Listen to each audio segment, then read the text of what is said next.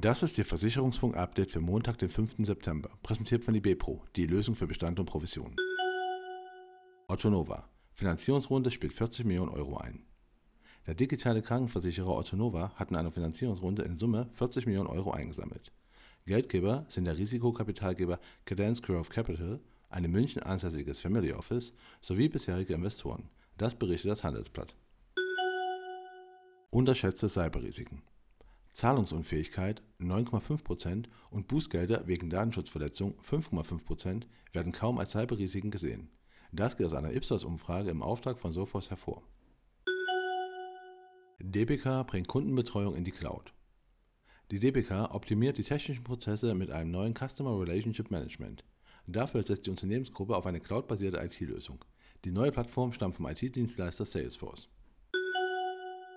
Zurich versichert Carsharing-Pilotprojekt.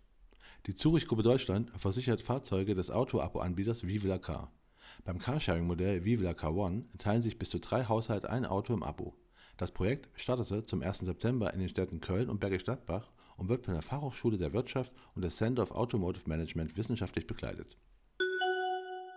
AfW bekommt neues Fördermitglied.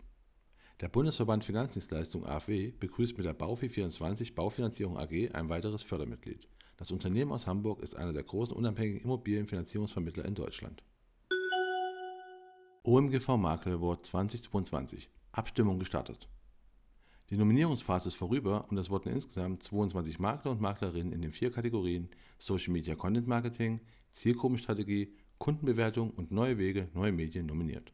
Nun entscheidet wieder eine Fachjury und die Branche, wer mit dem OMGV Makler Award 2022 für herausragende Online-Aktivitäten ausgezeichnet werden soll. Bis zum 9. Oktober kann darüber abgestimmt werden. Die Verleihung findet am 27. Oktober im Rahmen der DKM statt.